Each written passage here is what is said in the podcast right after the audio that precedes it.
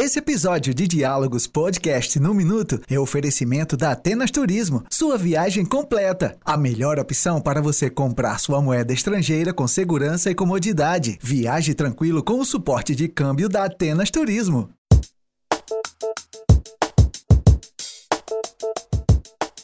Diógenes, você já foi para alguma consulta ou deu entrada numa emergência e o médico que te atendeu estava numa tela de TV ou de computador? Ainda não, Vanessa, mas eu sei que essa é uma tendência no ambiente cada vez mais tecnológico que vivemos. Pois é, estamos falando de telemedicina. E para começar nosso diálogo hoje, é bom saber o que é telemedicina. O prefixo tele da telemedicina significa distância. Portanto, telemedicina é a prática da medicina à distância. Fica fácil de entender quando a gente compara o termo a palavras como telefone ou televisão, não é mesmo? E por que a gente trouxe esse assunto para o diálogo de hoje? A Amil, que é a maior operadora de planos de saúde do país, e ainda o Hospital Albert Einstein, referência na América Latina, lançaram em julho um serviço de atendimento médico via aplicativo. Como é que a coisa funciona, Vanessa? Olha, o contato com o médico se dá, na maioria das vezes, através de ligações, mensagens de texto e áudio e por teleconferência. Os pacientes se comunicam ativamente com os médicos, recebendo orientações, tirando dúvidas sobre o tratamento e resultados de exames também. Neste momento, Diógenes, o serviço foca nas primeiras consultas, mas há quem entre em contato com os médicos que já se consulta habitualmente. Não há dúvida que esse tipo de serviço é reflexo do avanço da tecnologia. Não dá para fugir dela. Verdade, mas agora o problema é que a prática do teleatendimento do plano de saúde e do hospital não contam com o apoio do Conselho Federal de Medicina. Aqui no Brasil, cabe ao Conselho Federal disciplinar o exercício profissional médico e zelar pela boa prática médica no país. Pois é, e nesse trabalho o Conselho publica resoluções para definir e disciplinar a prestação desse tipo de serviço. E foi isso, Diógenes, que o Conselho Federal de Medicina fez em 2002 e que tentou atualizar a resolução com uma nova publicação ano passado. E quem vai explicar melhor isso para a gente, Vanessa, é o Dr. Marcos Lima de Freitas, presidente do Conselho Regional de Medicina do Rio Grande do Norte. Ele é nosso convidado no Diálogos de hoje. Qual é a recomendação hoje do Conselho? Foi publicada uma resolução onde o texto foi bastante criticado pela classe médica e pela sociedade em geral, porque havia brechas para determinadas práticas que não são bem salutares na, na, na relação médico-paciente. Então, uhum. essa, o Conselho Federal ouviu né, as, os conselhos regionais e os demais entidades médicas é, e revogou essa, essa resolução. Muita gente reclama de consultas em que os profissionais médicos sequer olham para o paciente, seja em atendimento por plano de saúde ou em hospitais públicos. Pois é, Diógenes, o Código de Ética Médica faz referência ao atendimento presencial e direto. Não é, doutor Marcos? Existem princípios na relação médico-paciente, na assistência ao paciente, que são inalienáveis. Você não pode é, é, deixar de, de, abrir mão desses princípios. Um deles é a consulta presencial. Né? Um dos argumentos que, que as empresas que estão praticando a telemedicina, inclusive para consultas, primeiras consultas com os pacientes, que se propõem a fazer esse tipo de atendimento, é, que vão atender casos de baixa complexidade. Mas eu, eu, a gente tem várias situações que podem surgir onde a complexidade você não pode avaliar por, por telemedicina. Os sintomas que eles dizem sintomas simples. Por exemplo, uma tosse, eles, eles interpretam como sintomas febril, simples. Febre. Isso, um quadro febril. Só que cada sintoma ele pode ser simples aparentemente. Mas, por exemplo, uma tosse pode ser um sinal de uma pneumonia. E o diagnóstico da pneumonia se faz com a ausculta. Você coloca o estetoscópio, vai e faz a ausculta. Uma dor abdominal, que eles dizem uma dor de barriga, eles citam uma dor de barriga pode ser, ser atendido por telemedicina. A dor de barriga, há uma necessidade que o médico palpe aquele abdômen. Pode, pode ser um diverticulite. Pode ser uma apendicite aguda, que precisa de uma cirurgia urgente. Então, é, é, esse tipo de assistência, ela não pode ser é, desvinculada da presença do médico. Você pode até, em áreas remotas, onde não há determinados especialistas, é, um especialista ajudar um médico a tomar decisões.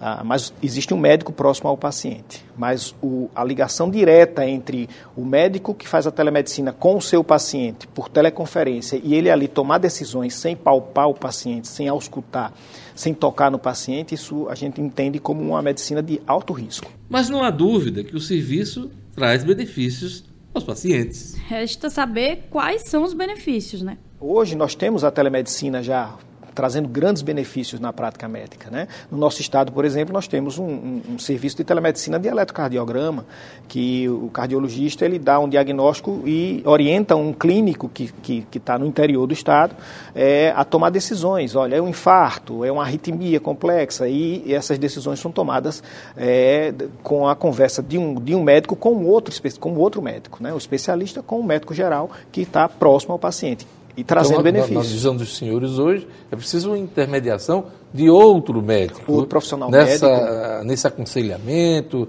nessa consulta que pode ser feita à distância uh, por videoconferência, é isso? Com certeza. Há necessidade de que tenha algum outro médico que pelo menos examine e toque no paciente. Né? A telemedicina pura e simples, feita diante de um computador e conversando com o paciente, pode é, trazer resultados catastróficos. Apesar da discordância dos conselhos regionais de medicina, não há nada em lei que impeça a consulta médica por teleatendimento. Só a recomendação do Código de Ética, como já citamos.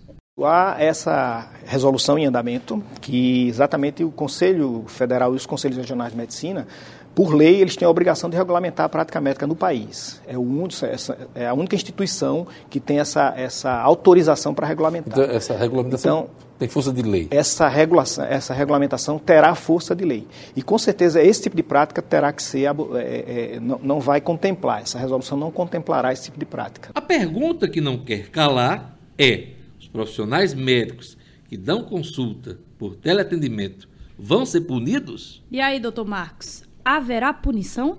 Todas as empresas médicas, seja que trabalhem unicamente com telemedicina, elas são registradas no conselho e tem médicos responsáveis.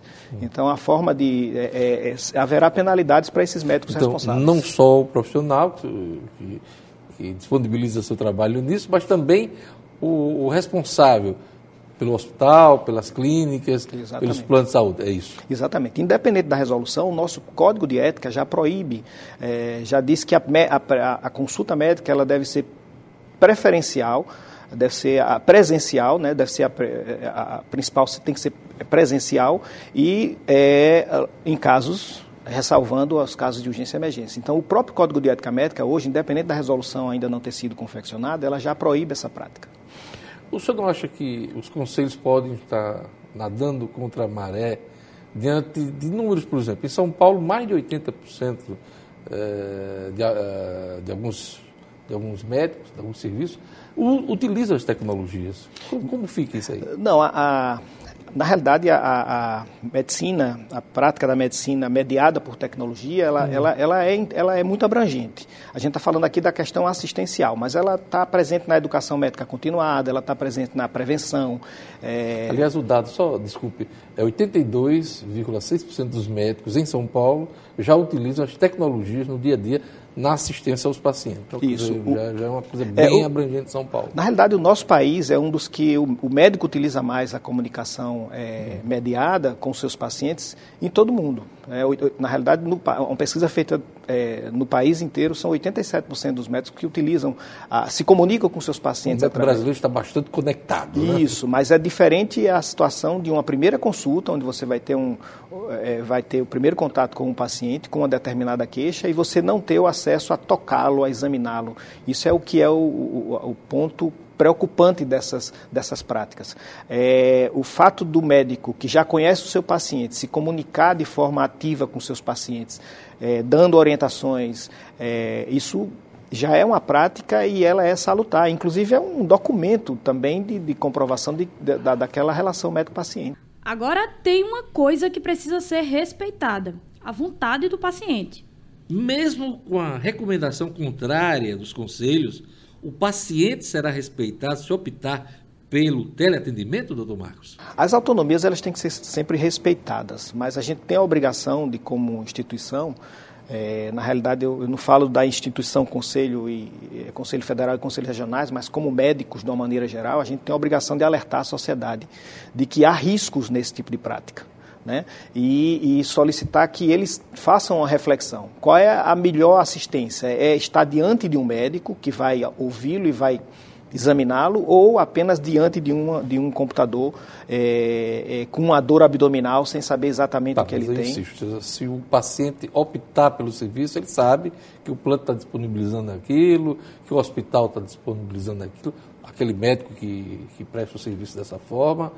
Ah, se ele optar por isso, cai a, a a orientação, a regulamentação? Não, são duas coisas diferentes. Uma, uma situação é a do paciente, onde ele vai ter a, a autonomia e decidir se ele quer ou não quer, correr esse risco, né? correr esse risco, porque no nosso entendimento é um risco que está se, tá sendo exposto, né? É, mas a outra coisa é a regulamentação da, da prática. Existe caso concreto registrado que desaconselha a consulta por teleatendimento, doutor Marcos? Há riscos, né? Riscos, assim, um caso concreto específico eu não tenho aqui para citar. Hum. Né? É, mas casos que a gente pode citar é, por exemplo, uma pneumonia que não foi diagnosticada a tempo. E o paciente vai complica. Uma gripe, uma simples gripe, gripe pode ser um H1N1, que esse paciente hoje está conversando com você diante de um computador e dentro de duas, três horas ele entra no insuficiência respiratória e ele já tinha problemas na ausculta e não foi auscultado e por esse motivo ele, ele pode vir a óbito. Então, existe uma série de situações potenciais de risco.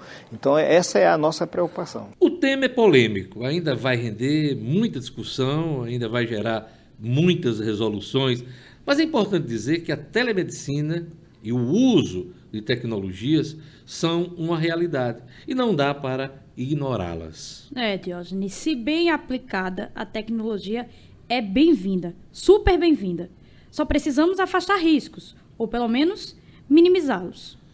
Eu gostaria de agradecer a participação do Dr. Marcos Lima de Freitas, presidente do Conselho Regional de Medicina, no nosso programa. O Conselho de Medicina que agradece. Este foi o primeiro episódio de Diálogos Podcasts no Minuto. Eu sou Vanessa Camilo. E eu sou Diógenes Dantas. Até o próximo episódio. Esse episódio de Diálogos Podcast no Minuto é oferecimento da Atenas Turismo, sua viagem completa. A melhor opção para você comprar sua moeda estrangeira com segurança e comodidade. Viaje tranquilo com o suporte de câmbio da Atenas Turismo.